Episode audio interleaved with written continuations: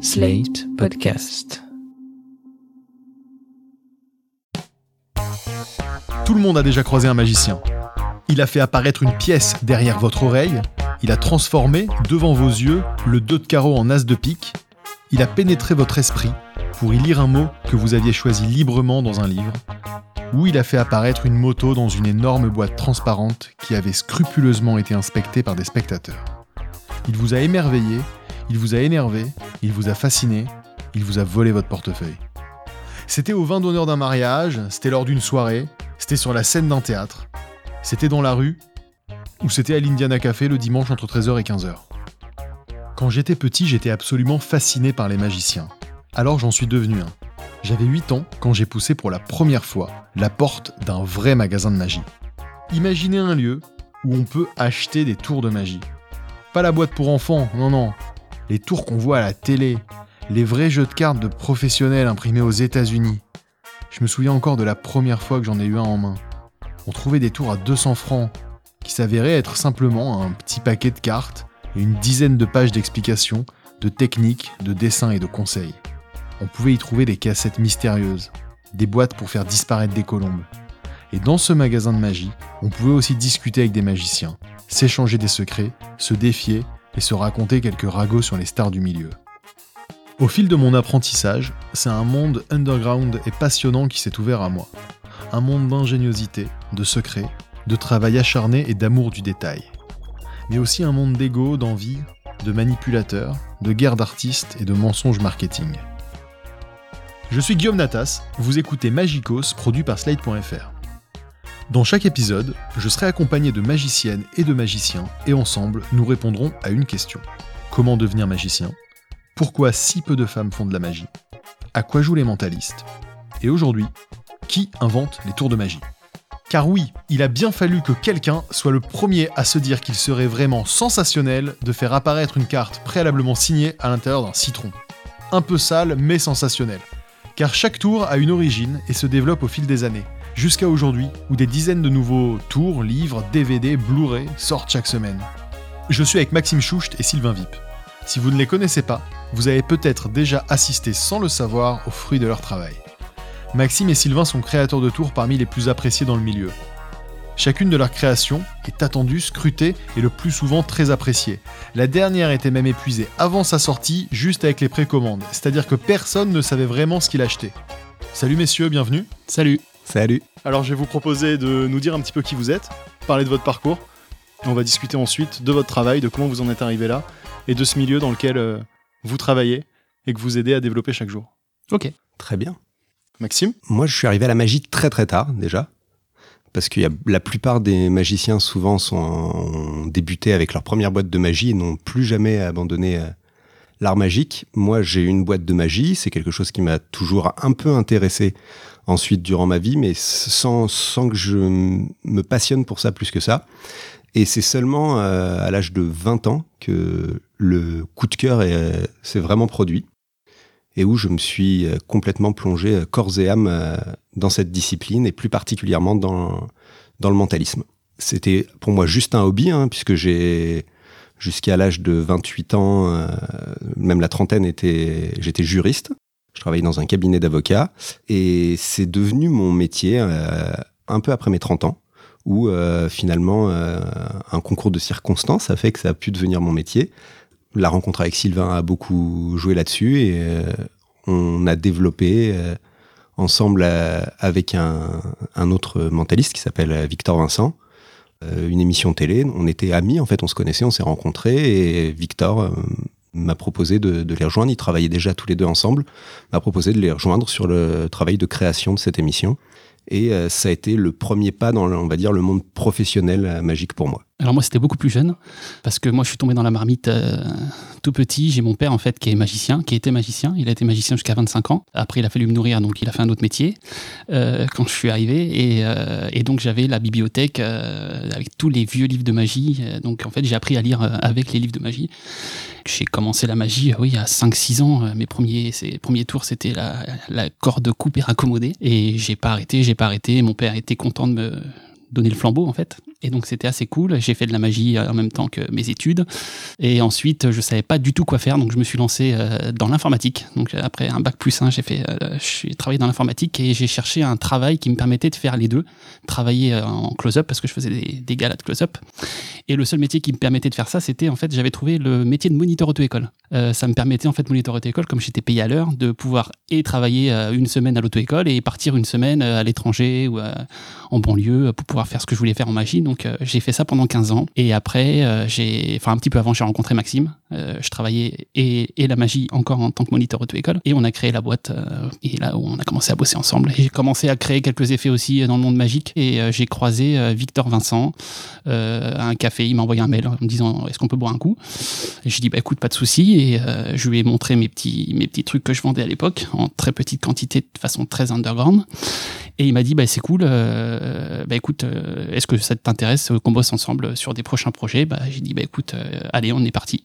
Et c'est comme ça que j'ai vraiment débuté avec Victor et j'ai rencontré Maxime. Euh, non, je t'avais rencontré avant. Donc là, on a déjà une vision un petit peu du monde de la magie, c'est-à-dire qu'on a trois profils différents. Hmm. On a euh, d'un côté donc euh, Victor Vincent qui est un professionnel qui se produit beaucoup. Hmm. Toi, Sylvain, tu as été quelqu'un qui t'est produit peut-être plutôt pour des galas privés. Ouais, c'est ça. À, t'entendre. Donc là, on a vraiment deux, deux, deux manières de gagner sa vie quand on est magicien. Et toi, Maxime, t'es jamais monté sur scène? La scène, non. J'ai fait du close-up plus tard que Sylvain, mais la scène en elle-même, non. C'est vraiment quelque chose qui m'a jamais tenté. Moi, j'ai toujours été beaucoup plus attiré par la part de création que par la part euh, d'interprétation. Finalement, on retrouve, on en parle souvent, on trouve un peu le parallèle euh, dans le monde de la magie là-dessus avec euh, le cinéma, c'est vrai que les gens ont pas idée. Les gens pensent souvent quand ils voient un magicien que euh, il est auteur, créateur de, de tout ce qu'il interprète. Mais finalement, c'est un peu comme au cinéma où il y a des scénaristes, des acteurs, un réalisateur pour un film. Un scénariste n'est pas forcément acteur et euh, vice versa. Voilà, et on est un peu dans le même schéma. À savoir qu'ensuite, il y a des gens qui savent le faire. On disait par exemple un Guillaume, voilà, dans la magie, il y a quelqu'un qui s'appelle Darren Brown, qui est euh, autant euh, créateur que interprète, de la même manière qu'au cinéma, on, je peux prendre Guillaume Canet, peut mmh. lui-même être acteur de, de ses propres films qu'il a écrits et réalisés. On a différents profils qui existent, mais la majeure partie des interprètes, des magiciens qu'on voit sur scène sont en effet plus souvent interprètes de tours créés par d'autres euh, personnes qui, dont c'est le métier. La création, cette part d'ombre est, le métier. Et ça, je pense que c'est vraiment quelque chose que nos auditeurs découvrent, c'est qu'en fait, les magiciens ne créent pas tous leur tour. Pas voilà. tous, ouais. Créateurs et des performeurs, c'est différent. Des créateurs et des performeurs. Et donc derrière beaucoup de performeurs, il y a un ou plusieurs créateurs. Mhm. Et ça, on s'en doute pas forcément. Non, c'est vrai que c'est quelque chose qu'on n'imagine pas forcément. Ensuite, c'est pas quelque chose de péjoratif. Il y a pas, je pense qu'il faut pas y avoir quelque chose de décevant en se disant non, non, parce que ça demande quand même un talent énorme d'être capable d'interpréter des tours qui ont été créés par d'autres. De la même manière qu'on en parle souvent, nous, si on ne fait pas de scène, réellement on fait du close-up, effectivement. Le close-up, je sais pas si les auditeurs connaissent le terme, c'est la magie de proximité qu'on voit souvent ben, dans les soirées événementielles, dans les restaurants, où le magicien vient à votre table. Donc ça, c'est un art à part. Mais la scène est vraiment un art vraiment pour lui, vraiment à part, et demande une capacité de, de jeu, euh, d'acteur, quand même assez poussé et les plus grands magiciens finalement sont des excellents interprètes sur scène. Et en tant que créateur nous on se le dit souvent on a on ne se sentirait pas du tout légitime à être sur scène parce qu'on ne donnerait pas vie même à nos propres créations sur euh, qu'on fait pour des artistes de scène des spectacles. On ne saurait pas les faire vivre comme eux les font, les font. vivre. Alors on a tous vu le prestige Qui, est ce, mhm. qui, est ce, film assez fascinant sur le monde de la magie dans lequel on assiste à un combat de magiciens, donc deux magiciens anglais qui euh, pendant toute leur vie, vont essayer d'avoir le meilleur tour, se voler les tours, être en concurrence. Est-ce que c'est quelque chose aujourd'hui que vous, vous avez euh, pu constater dans le milieu? Il y a toujours, en fait, dans, chez les magiciens, je pense, l'envie bon, de bluffer leur public, de les faire euh, voyager à travers leur spectacle. Mais il y a cette envie aussi que quand il y a le magicien qui est là dans la salle, s'il y a un autre magicien assis dans la salle, de qui, qui, se disent Ah, je comprends pas ce qui se passe là. On a le meilleur je comprends pas. Ouais. Donc en fait, un très bon tour qui a été créé et qui n'a pas encore été présenté, ça a une grande valeur. Oui. Moi, ça me rappelle une de vos publications Facebook, donc sur votre page, où vous annonciez que finalement, vous ne sortiriez pas un tour que vous vouliez présenter et vendre parce mmh. qu'il avait été acheté par un magicien. Oui. Effectivement. Donc ce sont des choses qui arrivent. Ouais, ce sont vraiment des choses qui arrivent. Mmh, mmh. C'est un, tour qu'on avait développé. On avait pas mal parlé à pas mal de monde que ça allait être disponible. Et un, artiste pour lequel on travaillait déjà euh, pour, euh, à l'écriture de ces spectacles, au détour d'une conversation, on lui a présenté en fait ce tour qu'on allait sortir. Et il nous a demandé est-ce que vous pourriez attendre? Je voudrais réfléchir. J'aimerais bien acheter l'exclusivité de ce tour. Il me plaît vraiment. J'aimerais bien en avoir l'exclusivité. Il a réfléchi. Il y a bien sûr une négociation commerciale. tout secret a une valeur finalement. Et on s'est mis d'accord et du coup il a acheté effectivement l'exclusivité de ce tour qui n'est jamais sorti du coup pour le, le grand public entre guillemets parce qu'il faut savoir que la magie en fait est un aussi, il y a aussi un grand marché de niche de grand et niche, ça va peut-être Mm. pas forcément ensemble, mais un marché de niche en tout cas des de gens passionnés de magie qui euh, vont peut-être des fois même faire leur tour uniquement à leur famille, leurs amis, mais qui, euh, achètent énormément de, de tours de magie, qui sont très intéressés par l'achat de tours de magie. Donc c'est, on imagine toujours les magiciens comme les professionnels qu'on voit sur scène, mais il y a aussi des gens qui sont simplement des passionnés. Et il, y a, il existe un réel marché pour ces passionnés. Donc ça, c'est le quatrième magicien, et c'est moi. Le magicien qui achète plein de tours, qui va en utiliser de temps en temps un, Ouais. et qui finalement fera euh, souvent les mêmes tours à ses amis, mais euh, mais il y a aussi voilà, une vraie niche de vente de tours en- à des, à des amateurs éclairés. Ouais, exactement. Alors vous nous disiez qu'il y avait ce, ce marché un petit peu au, au niveau des professionnels. Combien ça coûte un secret? Alors là, c'est très compliqué de chiffrer directement un secret. Ouais, ça dépend du temps qu'on va mettre surtout. Ça, euh, voilà, ça va dépendre du temps, temps qu'on va du, mettre, du sud, de l'objectif. Évidemment que le tarif va pas être le même si c'est une production qui est destinée à une émission euh, télé sur euh, une grande chaîne, Qui va être diffusée. si c'est euh, pour un spectacle avec une petite production, si c'est pour un spectacle avec une grosse production. Donc c'est difficile de fixer un, un tarif direct sur un secret. Mais le- prix euh, des secrets peut varier de, pour les tours qui sont vendus aux amateurs. On en trouve euh, de- généralement autour de 20, 30, 20, 20, 30, 30 euros les premiers. Et ça et, peut euh, aller. et ensuite, les tours pour des professionnels, ça peut aller à une dizaine de milliers d'euros, voire plusieurs dizaines de milliers d'euros pour certains tours euh, qu'on peut voir sur les scènes de Las Vegas Mmh. ou des choses comme ça. On dit souvent que David Copperfield est la personne qui achète donc euh, le plus de tours de magie. On connaît donc tous David Copperfield, il a toujours fait de la magie, c'est sûrement un des magiciens les plus connus aujourd'hui, même si il y a du challenge avec du Darren Brown qu'on évoquait tout à l'heure, donc un, un mentaliste anglais extraordinaire et très apprécié dans le milieu. On a aussi euh, David Blaine qui repousse les limites de la magie dans quelque chose de nouveau et qui est complètement incroyable. Ouais. On l'a vu récemment donc sur un late show dans lequel il est toujours invité pour discuter tranquillement avec Jimmy Fallon, ça papote un peu tous les deux, et puis d'un coup, David Blaine s'en va, puis il revient, il fait Attends, je vais te montrer un truc, et là, dans le dernier, il se coule la bouche. Voilà, il se coule la bouche Mhm. en direct, alors à la fin, il fait sortir une carte de sa bouche cousue, ce qui est un tour assez commun, Mhm. mais sauf que lui, il se coule la bouche. Alors après, Voilà. je me dis, un dingue. hein. quand t'es euh, créateur de tours et puis que tu vois l'autre qui vient de se coudre la bouche en direct à la télé, ça doit être un peu compliqué de, de retrouver ça, de retrouver son mojo et de se dire allez on va on va continuer à on va continuer à avancer. Donc on a des personnages comme ça un peu incroyables dans le milieu. Ouais. Mais est-ce que vous, par exemple, quand vous avez créé quelque chose d'extraordinaire, votre premier réflexe, c'est d'aller voir les plus grands et d'essayer de leur proposer ce tour? Ou est-ce que votre démarche, ça va quand même plutôt être de le proposer au plus grand nombre? Alors la première démarche, on va revenir à la base base même de la démarche, c'est on est vraiment comme des enfants en fait. Euh, Ouais, on crée des effets pour nous, la- en fait, la hein. création, c'est vraiment on les crée pour nous au début, pour se dire Ah, ça, me- ça me fait kiffer, je trouve ça je trouve ça génial. Regarde, je te bluffe, tu me bluffes, Mm. regarde tout ce qu'on pourrait raconter avec ce tour-là. Donc il y a d'abord le côté euh, pour nous. Ensuite, euh, il y a des trucs qui bluffent pas du tout. C'est-à-dire qu'on Ah se ah. des trucs mutuellement et puis on dit ah bon moi c'est nul et on fout ça dans un tiroir. Voilà. Donc dans votre démarche créative, la première étape, vous êtes vous êtes amis, Ouais. vous êtes amis, collègues, Mhm. et vous vous montrez des trucs. ouais, Ouais, c'est ça. On se parle de trucs, euh, une idée qu'on a eue euh, en regardant un film, en Voilà. regardant un truc. euh, On dit tiens, on pourrait faire ça. Ouais, c'est nul. Bon bah ok, on passe à autre chose. Et si c'est Et bien, puis, bah, on on, se montre, et creuse, puis, on développe. Ouais. Ensuite, il y a des choses où on va sentir que c'est quelque chose qui peut intéresser, on va dire, le, ce public de passionnés. Ça va pas être les mêmes attentes du côté d'un public de passionnés et aussi d'un artiste qui fait de la scène. Ça va pas forcément être les mêmes attentes, les mêmes euh, exigences. Le, le passionné a besoin d'énormément de, souvent de simplicité.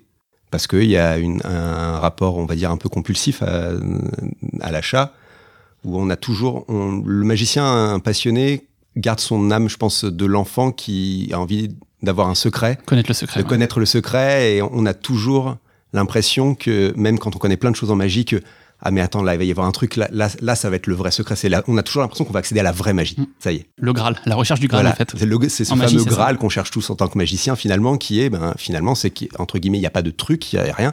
On arriverait à faire les choses réellement. Et on est on a toujours un peu je crois cet espoir finalement. Et euh, il faut que les, les tours qui s'adressent euh, on va dire au milieu euh, des passionnés suscitent cette, excita- cette excitation et offrent derrière aussi pour pas qu'il y ait une trop grande déception, une certaine forme de simplicité. Il y a, parce qu'il y a beaucoup de gens qui vont les faire uniquement, comme on disait, pour leurs amis. euh, tu nous en parlais tout à l'heure. on n'a pas forcément envie qu'il y ait un, un modus operandi extrêmement complexe Compliqué, derrière, alors qu'un artiste de scène va pouvoir s'autoriser des choses beaucoup plus complexes. Et puis pareil, le, sur scène, la configuration n'est pas la même. Un artiste qui est sur scène va avoir beaucoup plus de possibilités. Il gère son éclairage, il gère le, son, qu'il y a sur scène, il gère son placement sur scène, tout ça. Quelqu'un qui va faire pour ses amis ou même le faire en restaurant, euh, aller de table en table, va pas avoir le contrôle de son environnement. Donc ça va aussi conditionner le choix du public pour le tour qu'on va créer. Il y a des tours où on va créer, on va se dire c'est uniquement possible pour un artiste de scène. Un artiste qui fait en restaurant ne pourra jamais faire ce tour-là. Donc là, ce qu'on évoque, c'est les différents types de tours. Donc pour Oui. les tours qui sont vendus aux particuliers, on, on a deux, deux grandes familles. D'un côté, les tours automatiques ou presque automatiques, pour lesquels, en fait, il faut quelques minutes pour maîtriser le trucage. Ouais. Et ensuite, alors, on peut passer une vie à trouver un bon texte. Et le tour automatique le plus simple pour avoir un effet très impactant sur les gens, mais en tout cas, il sera facile à apprendre et facile à présenter. Oui. Et on a d'autres tours qui demandent entre une demi-journée à plusieurs années de travail Exactement. pour maîtriser. Donc là, on arrive dans des manipulations de cartes, des manipulations de pièces, parfois des manipulations d'objets euh, qui peuvent être des objets euh, d'ingénierie euh, très fine ou des choses très simples, mais avec un simple jeu de cartes, quand on voit les tricheurs et compagnie, c'est beaucoup de travail technique. Donc là, vous, vous nous expliquez qu'en fait, c'est pour les, pour les particuliers, il vaut mieux faire des choses simples. Simple. Après, il y a plusieurs paliers, parce que quand on, a, quand on crée des effets, on a plusieurs paliers, c'est-à-dire qu'on peut faire les effets assez rapidement, en Ouais. ayant lu la- toute la notice. Il y a des degrés où après on peut essayer d'améliorer. On essaie en- toujours d'avoir ça. voilà, de toujours avoir ça de façon à ce que, parce qu'il y a des magiciens qui sont débutants, des magiciens qui sont un petit peu plus euh, confirmés, et d'autres Ouais. qui sont professionnels, justement. Et euh, le professionnel va retrouver euh, dans les notices des choses qu'il peut faire, que pourrait pas forcément faire un débutant, mais ça permet d'évoluer aussi. Les débutants peuvent faire des choses Exactement. beaucoup plus compliquées. Donc on essaye à chaque fois d'avoir des effets comme ça, Oui, qui ou un- évolutifs. quoi. Ouais. où on peut découper finalement Découper, le, le tour en plusieurs sections et euh, chacun fera le tour qui correspond à son niveau, on va dire. Mais ensuite, quand tu dis aussi, est-ce qu'on pense tout de suite à aller le vendre à quelqu'un ou le vendre au grand public, il y a aussi la phase avant qui est aussi, souvent, on le garde pour nous pendant un moment. Ah oui, ça oui. Il y a, voilà, il y a euh, beaucoup de créations, euh, certaines où pendant 10 ans, on l'a gardé pour nous, pour justement quand on faisait des, du close-up ou des choses comme ça. euh. Il y en a un qui en a gardé 10 ans. C'est comme ça que vous construisez aussi un peu votre réputation de créateur, j'imagine. Oui, Un bon créateur, quand tu le rencontres, il te montre quelque chose qui va t'éclater la tête. Oui. Et ensuite, tu vas le supplier de, de Exactement. te vendre Oui. le truc éventuellement. Et là, d'une certaine manière, c'est aussi un petit peu votre manière de vous vendre parce que c'est un, c'est un métier de freelance, c'est un métier d'artisan, Mhm. c'est un métier de l'ombre et ça doit pas être évident de se faire une place dans le milieu. Alors vous, vous avez réussi, mais au bout de combien d'années, euh, au bout de quoi comme effort? Est-ce qu'il y a eu des moments euh, très difficiles dans votre euh, carrière de créateur de magicien? Ouais, Oui, oui, ça, oui, il a fallu du temps. Oui, il a fallu Ouais, du temps avant que ça se mette en place. Euh, bah, notre première création, justement, euh, On savait pas où ça on allait savait pas où ça allait être. On en avait sorti euh, un nombre. On s'est dit bon bah si ça se trouve on va se prendre un- une tarte et, euh, et on avait vraiment peur. Et, euh, et on a eu de la chance parce que ça a plu. Au départ, exclusivement, on était une bande de trois avec euh, Victor Vincent, de trois amis, et on travaillait exclusivement euh, Pour avec lui, lui, ouais. et on travaillait du coup tous les trois pendant quand même euh, plusieurs années, assez longtemps. Et un, un jour, on a, on a eu envie de sortir euh, comme ça un, un truc, de monter notre boîte tous les deux et de sortir euh, un premier effet, on va dire, pour les passionnés, parce qu'avant, on travaillait uniquement avec donc, du coup quelqu'un qui, qui faisait de la scène. Et il se trouve que ça a eu du succès et que ça nous a motivé à continuer, mais on aurait très bien pu se prendre une tarte. Et de toute façon, sûr. à chaque fois qu'on sort quelque chose, on a toujours ce doute-là. Ah oui, ça. on peut pas savoir. Et de la même façon que lorsqu'on écrit un spectacle pour quelqu'un, c'est toujours l'angoisse de savoir est-ce que ça va fonctionner, est-ce que les tours vont fonctionner? Donc quand vous créez un effet, vous vous arrêtez sur un effet qui vous plaît, vous imaginez ensuite la manière de le présenter, et puis ensuite, techniquement, comment ça se passe Il va falloir fabriquer tout ça. Tous vos effets sont accompagnés d'un livre, donc Mhm. moi je, je parle en, en tant que, que client, il y a toujours donc avec vos effets un, un livre qui est broché et dans lequel vous commencez par raconter comment vous avez créé cet effet-là, puis vous parlez de l'effet, et à chaque fois vous parlez énormément de vos inspirations, de vos sources, et donc ça c'est une des choses très agréables de ce milieu, c'est que quand vous lisez euh, du bon, du bon matériel magique, ça va vous amener vers d'autres d'autres auteurs, d'autres créateurs, d'autres techniques, d'autres livres, d'autres DVD. Et ça, c'est un vrai plaisir de, de naviguer comme ça et, et de découvrir des choses.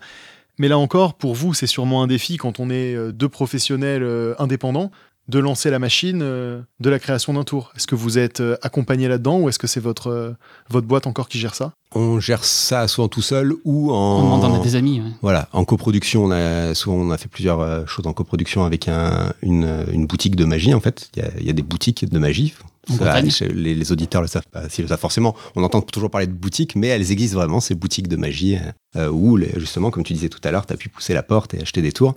Donc on a fait quelques coproductions avec une, une boutique de magie assez importante.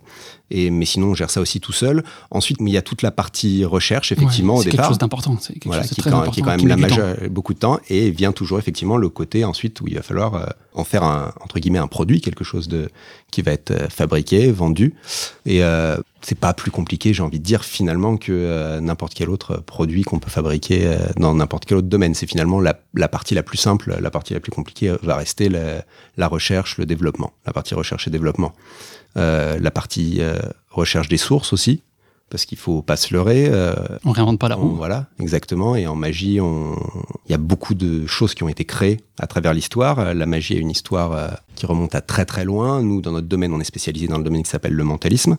Euh, donc toutes les illusions euh, autour de- des simulations parapsychologiques, de lecture, lecture de pensée, euh, prédiction de l'avenir. C'est un, art qu'on trouvait déjà dans l'Égypte ancienne.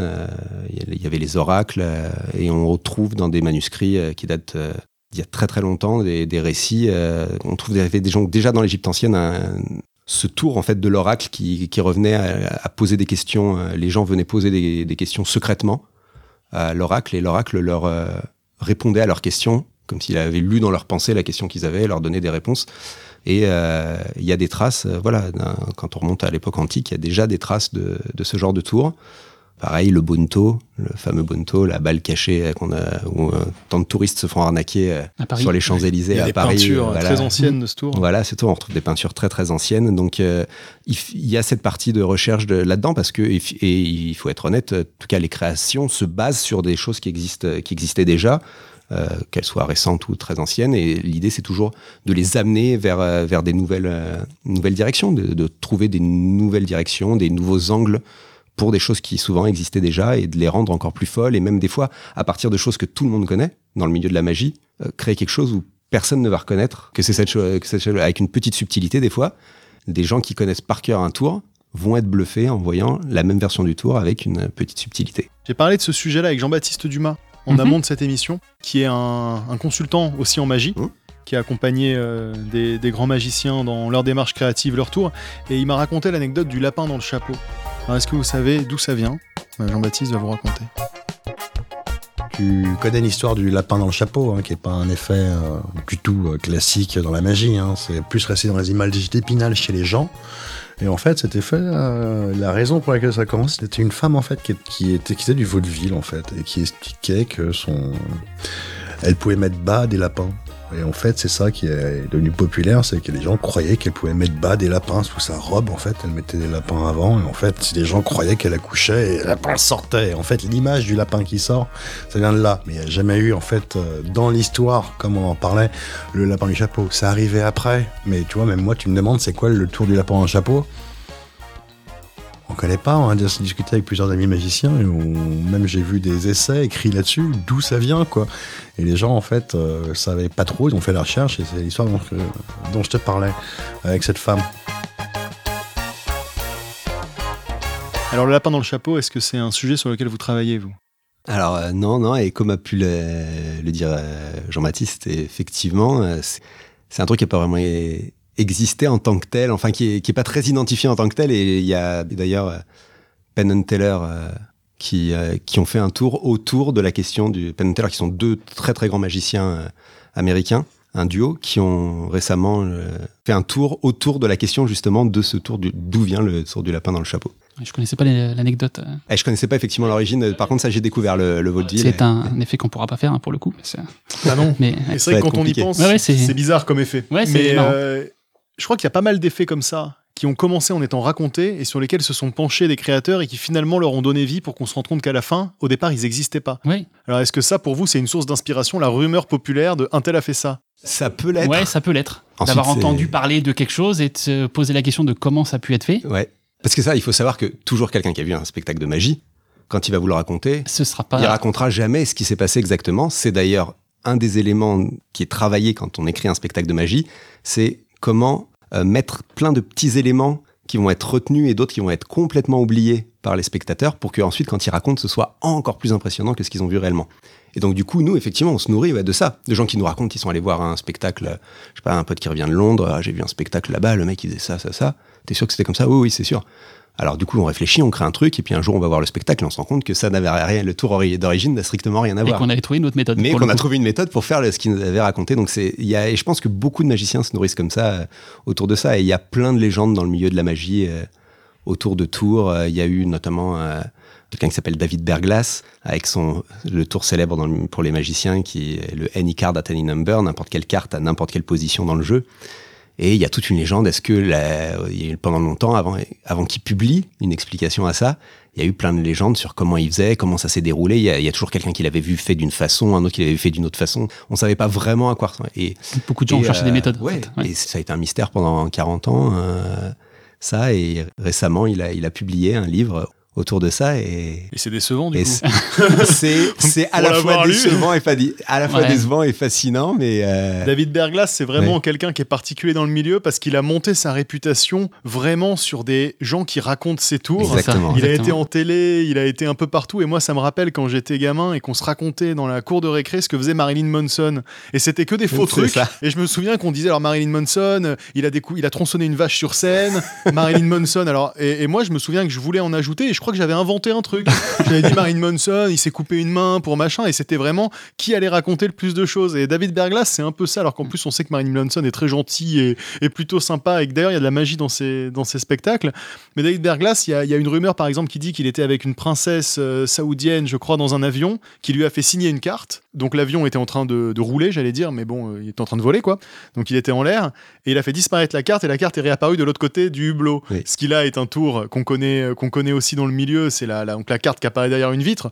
Dans un avion comme ça, ça demanderait, je pense, une certaine logistique. Bon, on a les esprits créatifs autour de la table qui doivent se, se lancer sur le sujet, mais c'est probablement faux. Mais n'empêche que quand on dit que t'as fait ça, t'as même plus besoin de le faire en ah fait. c'est Ah, c'est comme ça qu'on crée une légende. hein, c'est- Et ça Et- fait du matériel pour les créateurs. euh. Exactement. Alors vous, en tant que créateur, est-ce que vous avez, euh, à un moment dans, dans- dans votre processus créatif, dans votre vie, des, des moments d'intense plaisir? Autour de votre art ou des grosses frustrations Si vous avez une anecdote ou, euh, ou un moment dont vous vous rappelez comme ça euh, Ah, du plaisir principalement. hein, pour Ouais, le coup, on est ouais. vraiment des. euh, on passe nos journées, euh, on est comme des enfants, Ouais. quoi. C'est, Mais c'est source de frustration aussi parce que Ah c'est oui. vrai, il y a des journées où, qui sont euh, cauchemardesques, c'est-à-dire de, de recherche d'une solution la page à blanche. un problème. Parce qu'il faut savoir aussi qu'on travaille, quand on parlait de légende justement, on essaye nous de, toujours de partir d'une légende qui n'existerait pas, c'est-à-dire de, de se dire, imagine si on pouvait, si on pouvait faire ça. C'est voilà, imagine si quelqu'un était capable de faire ça. Et- Comment on le ferait et comment Ouais. y arriver? C'est souvent le point de départ. Donc finalement on écrit d'un coup une légende qu'on aurait entendue, mais en réalité qui n'a qui n'a jamais été racontée, et on va essayer de lui trouver une solution, une explication. Il peut arriver que pendant une semaine, on met tout à la poubelle en permanence, les solutions qu'on trouve, euh, maintenant c'est nul, ça marche pas. De- Ensuite, il y a des moments d'épiphanie. Mm. Des choses qu'on a mis de côté, puis qu'on ressort euh, deux ans après, Ouais. et qu'on trouve la ah bah réponse voilà, là, ce la jour-là. réponse, et elle on est là, dit, ouais, voilà. La réponse est là. Ça Il y a quelque aussi. chose dont on parle très souvent entre nous, l'expression, c'est l'idée de douche. Ouais. C'est-à-dire que Mm. en prenant sa douche, euh, C'est l'idée. on a une idée qui paf, qui germe pendant la douche. On sort de la douche, on appelle l'autre pour lui dire. Ah, Donc on essaie de prendre un maximum de jours de douche par jour pour essayer donc, euh, d'avoir. c'est très Vous mauvais êtes pour très propre. l'écologie. Voilà. c'est- On est propre, c'est mauvais pour l'écologie. ça, vous êtes très propre pour des magiciens. ça, ce, ce sera le sujet d'une autre émission. C'est qui sont les magiciens Parce qu'il y a, il y a des profils très particuliers, mais, euh, mais voilà, on a ici deux magiciens très propres, peut-être même trois si on, si on me compte dedans. Euh, et des frustrations, des moments euh, peut-être? Est-ce qu'un jour vous avez bossé sur quelque chose et quelqu'un d'autre l'a sorti Ah oui, c'est ou- déjà arrivé. ouais. C'est déjà arrivé? déjà. Oui, arrivé, ah oui, bien ouais. sûr. Ouais. Ouais, Ouais. On avait un effet euh, qu'on avait écrit et, Ouais. et qu'on allait sortir et vrai. que boum, c'est parti, c'est sorti aux États-Unis juste avant. Voilà. Par hasard? Par, hasard, oui, parce par que hasard, c'était un truc sur un thème en fait euh, Ouais. et pour le coup c'est sorti mais exactement euh, alors il faut on, on l'achète hein, pour le coup dès que c'est sorti pour voir si c'est vraiment la même méthode et on l'achète et c'est la même méthode donc euh, on peut pleurer puis c'est fini terminé. Voilà. Alors ça, c'est c'est une question que se posent les gens aussi. Est-ce qu'il y a un moyen de protéger un effet? Et si oui, comment? Parce que Très compliqué. euh, Il y a même euh, un truc un peu contre-productif, c'est le dépôt de brevets. Est-ce que là, vous voyez de, de quelle Ouais. anecdote je parle? Le, le flying de Copperfield, Ouais. qui Mhm. était un tour incroyable où donc Copperfield s'élevait dans son théâtre Ouais. et pouvait voler partout en portant, euh, en l'occurrence, Claudia Schiffer à l'époque euh, dans les bras. Sauf que ce, ce tour avait été fabriqué par un ingénieur qui l'avait breveté et Ouais. donc euh, le brevet était public. Mhm. Et voilà, ça c'est le problème. Et ensuite, ça avait été. Le problème, c'est le prix aussi, surtout, de pouvoir déposer les. Si on devait déposer tous les effets, euh, ça coûterait. euh, Combien ça coûte de déposer un brevet?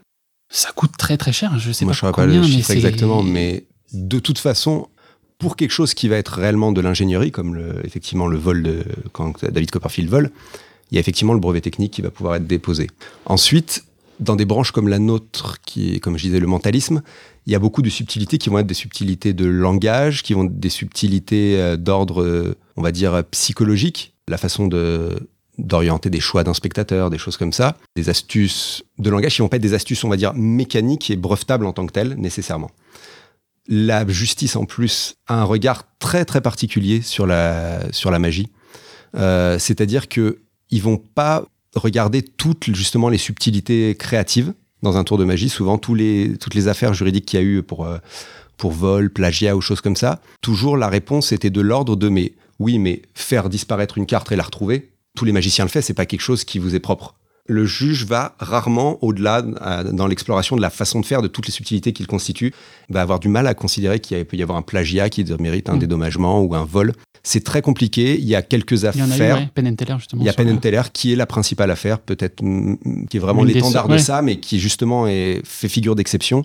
Où euh, ce duo dont on parlait tout à l'heure, Penn Teller, ont un, tour où euh, Teller euh, découpe Une rose, ouais. une, une rose en fait, enfin l'ombre d'une rose Ouais. vient couper l'ombre projetée d'une rose, euh, approcher ses ciseaux de l'ombre d'une rose, et la rose perd ses pétales au fur et à mesure qu'il coupe l'ombre. Donc c'est un très joli tour, très très poétique, qui est magnifique. Et un type a décidé, alors là c'est différent parce que c'est pas quelqu'un qui a décidé de refaire le tour dans son propre spectacle, c'est quelqu'un qui a décidé de vendre ce tour-là, de recréer ce tour-là et le Pour vendre. le vendre, ouais. Et le procès a été gagné par euh, le magicien en question, Teller, euh, du duo Penn and Teller. Mais c'est un cas qui fait figure d'exception. C'est très compliqué de protéger les œuvres en magie. Il y a pas mal de, de plagiat, de, de toute façon, De on copies. revisite, Mais comme on revisite, Oui, le, le delta est difficile à évaluer entre un plagiat et une autre manière de présenter quelque chose. On dit dans le milieu que le meilleur moyen de protéger un effet, c'est de le publier. Oui, c'est vrai. Ça c'est très vrai. Au moins, vous donnez votre, euh, vous dites voilà, on a été les premiers à publier cet Ouais. effet. Ouais. Puis finalement, une fois qu'il est publié, les gens vont peut-être aussi moins chercher à, Ouais. à trouver des manières farfelues de le faire. C'est souvent maintenant en fait ce qui se passe. C'est-à-dire, c'est voilà, c'est pour avoir une Comme paternité. C'est plus, voilà. plus une- protection, c'est euh, l'établissement d'une paternité sur un effet où voilà. Est-ce qu'il y a des créateurs de tours qui ont emmené vraiment leur secret dans la tombe? Oui, il y a, il y a- il y a- il y a des secrets qui, qui ont jamais réellement été révélés et beaucoup de personnes les étudient en fait pour savoir euh, qu'est-ce qui se passait justement quand on voyait ces tours, quels étaient les modus operandi derrière. On prend euh, par exemple euh, bah, Berglas qui, qui est encore parmi nous, Oui, il est pas mort.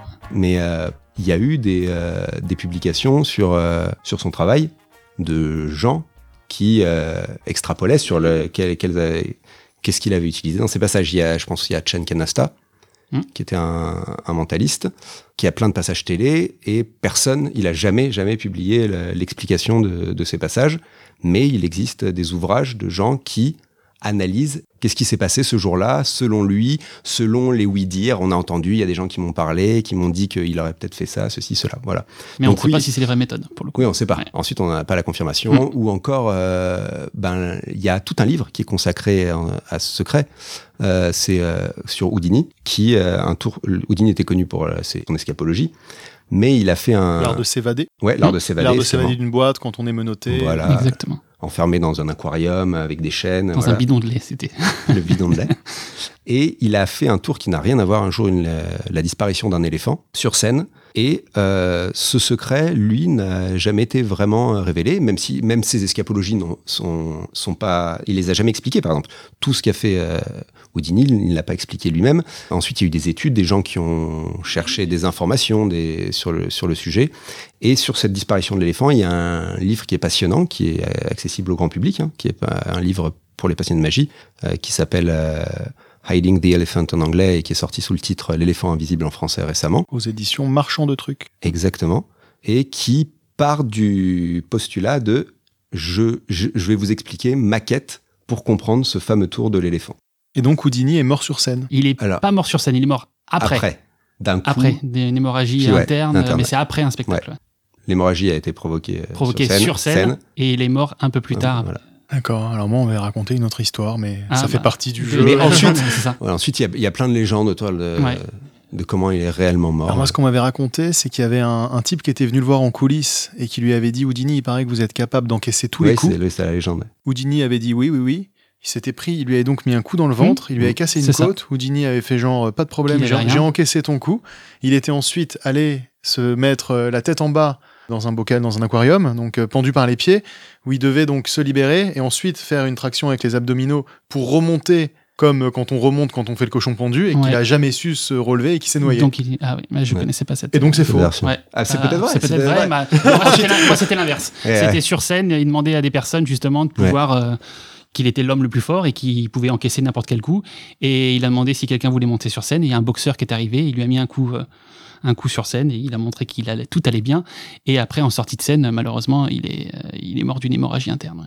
Ensuite, il faudrait demander à des spécialistes Voilà, de je pense l'histoire de la magie, parce que voilà, nous, c'est pas notre ouais. spécialité, l'histoire de la magie. Mais en tout cas, c'est drôle de voir qu'en fait, on est encore même sur des artistes comme ça, sur des rumeurs de. Ah ouais. Chacun a son histoire. Mais euh, les, euh, quand on parlait des légendes, justement, hein, quand on parle de Niné, où les- la créa- créer ses propres légendes fait partie aussi du, du travail de, des- des magiciens, parce que Houdini, justement, une de ses célèbres euh, évasions, c'était avec des menottes qui étaient censées être inviolables, fabriquées par un, type qui avait dit j'ai fabriqué euh, des menottes euh, totalement inviolables. Même Houdini ne pourrait jamais y arriver, parce qu'il lui avait lancé le défi.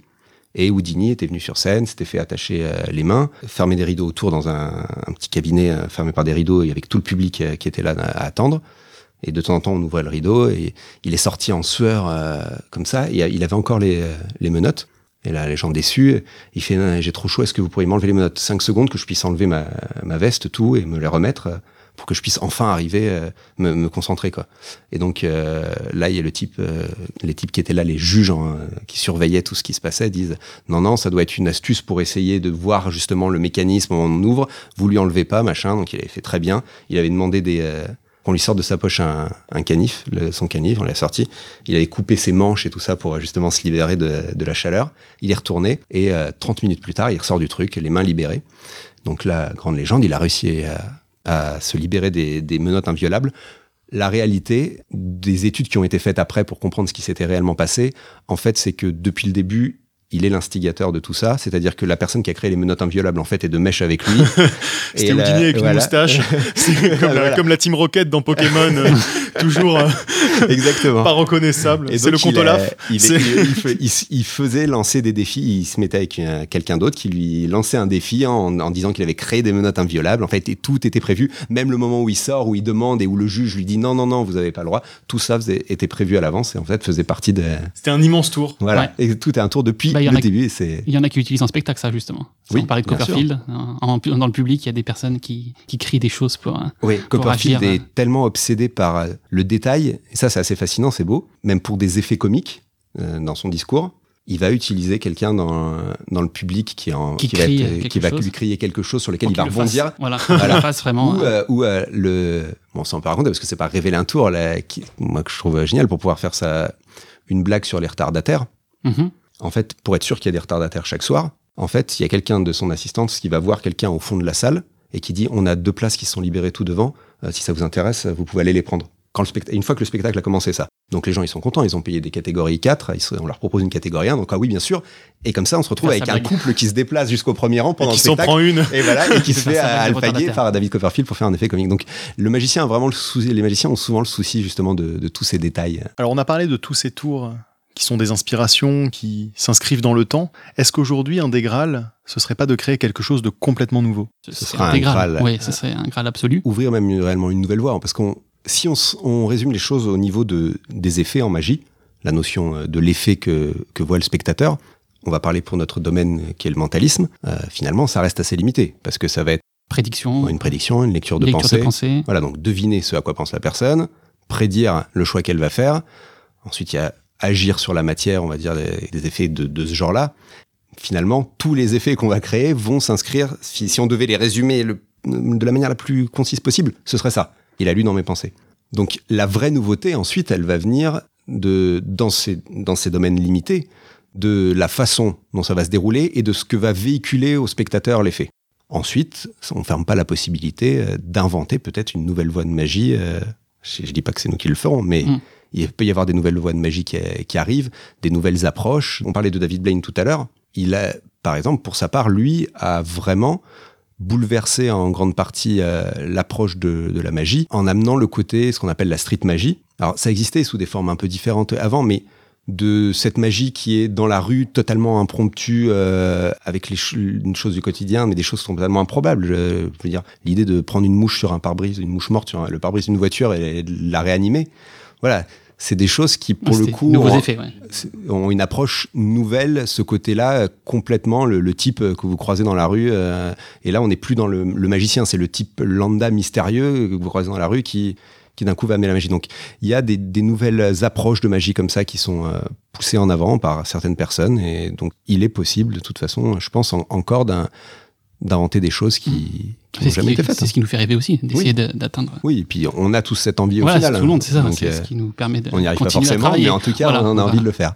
pour raconter un peu aux gens, une de vos spécificités, c'est qu'en plus de faire des tours, euh, de, donc de produire des, des- du matériel magique et des effets euh, qui sont innovants, étonnants et, et souvent aussi simples et accessibles, vous avez connecté vos effets entre eux. Ce qui fait que si on a deux de vos productions, on peut faire quelque chose qui est totalement incroyable. Ce qui fait en plus que d'un point de vue marketing, ça pousse aussi les gens à acheter plus de vos produits, mais ils en ont pour leur argent. Enfin, c'est formidable. Alors, si on veut voir votre travail, c'est un peu le sujet compliqué sur ce podcast. C'est que d'une part, on n'a pas vraiment envie de faire ce qu'on appelle le débinage, c'est-à-dire amener les, les auditeurs à découvrir des secrets. En même Mhm. temps, je pense que si on a des auditeurs qui s'intéressent à la magie, ils vous découvriront d'une manière ou d'une autre. Mhm. Ils découvriront votre, euh, votre travail avec des spectacles. Est-ce qu'il y a des spectacles dont vous avez envie de parler, des choses qui vont sortir sur lesquelles vous avez envie de, de communiquer, des conseils à donner ou... Il y a le spectacle de Rémi Larousse que les gens peuvent aller voir, c'est très bien. Euh, qui va tourner, qui part, euh, qui part en tournée, qui a fait Avignon. et Il était complet sur Avignon, donc qui s'appelle Le Songe d'un illusionniste. Donc Rémi Larousse, ouais, qui a joué à Paris euh, en- pour la dernière fois là, en avril. Donc là, ça va plutôt être de la tournée Ouais, ça va être des dates de tournée. Euh, en province. Euh, mais- Puis d'aller voir tous les spectacles de Ouais. magie et de mentalisme en fait. hein. Oui, c'est ça. De toute forcément, façon, euh, pas les forcément autres, ce hein, qu'on a ouais, c'est écrit. ça. hein, c'est. C'est Je pense bon, que- tant qu'à faire. euh, Ah bah, tu vois, là, vous êtes là. Mais je pense que de toute façon, ouais, l'envie, euh, enfin le plaisir de voir un spectacle de magie euh, va nourrir l'envie d'en voir d'autres. Et de toute façon, Ouais. c'est pour ça. hein. Je pense qu'il y a aussi de la place pour tout le monde. Donc, euh, allez voir des spectacles de magie. Nous, en ce moment, dans ceux qu'on a écrits, il y a que il celui-là qui que va celui-là pour qui tourne parce que les autres viennent de se finir euh, en Ouais. exploitation. En Et il y en a deux autres qui vont arriver, mais on peut Début pas donner de, Ouais, pour précision voilà. pour l'instant. Donc deux autres en 2020. qui- 2020. voilà. ouais. Bah, c'est bien, voilà. Votre parole est rare. Et je pense que tous les, tous les passionnés de magie seront contents de, de vous entendre et puis de vous, de vous retrouver dans le, dans le milieu à travers vos, vos livres et vos, et vos créations. Merci beaucoup, Merci. messieurs, d'avoir partagé ce moment avec nous et votre expérience. Bah, merci de nous Merci avoir toi, on accueillis. était très contents d'être là. Vous venez d'écouter Magicos, produit par Slide.fr. Si cet épisode vous a plu, n'hésitez pas à vous abonner, à nous lâcher de très grosses étoiles et à parler de nous sur vos réseaux sociaux. Si cet épisode vous a déplu, laissez un commentaire négatif sur la page TripAdvisor du McDo de la gare d'Orléans. Retrouvez tous les épisodes de Magicos sur Slide.fr et sur vos plateformes de podcast préférées.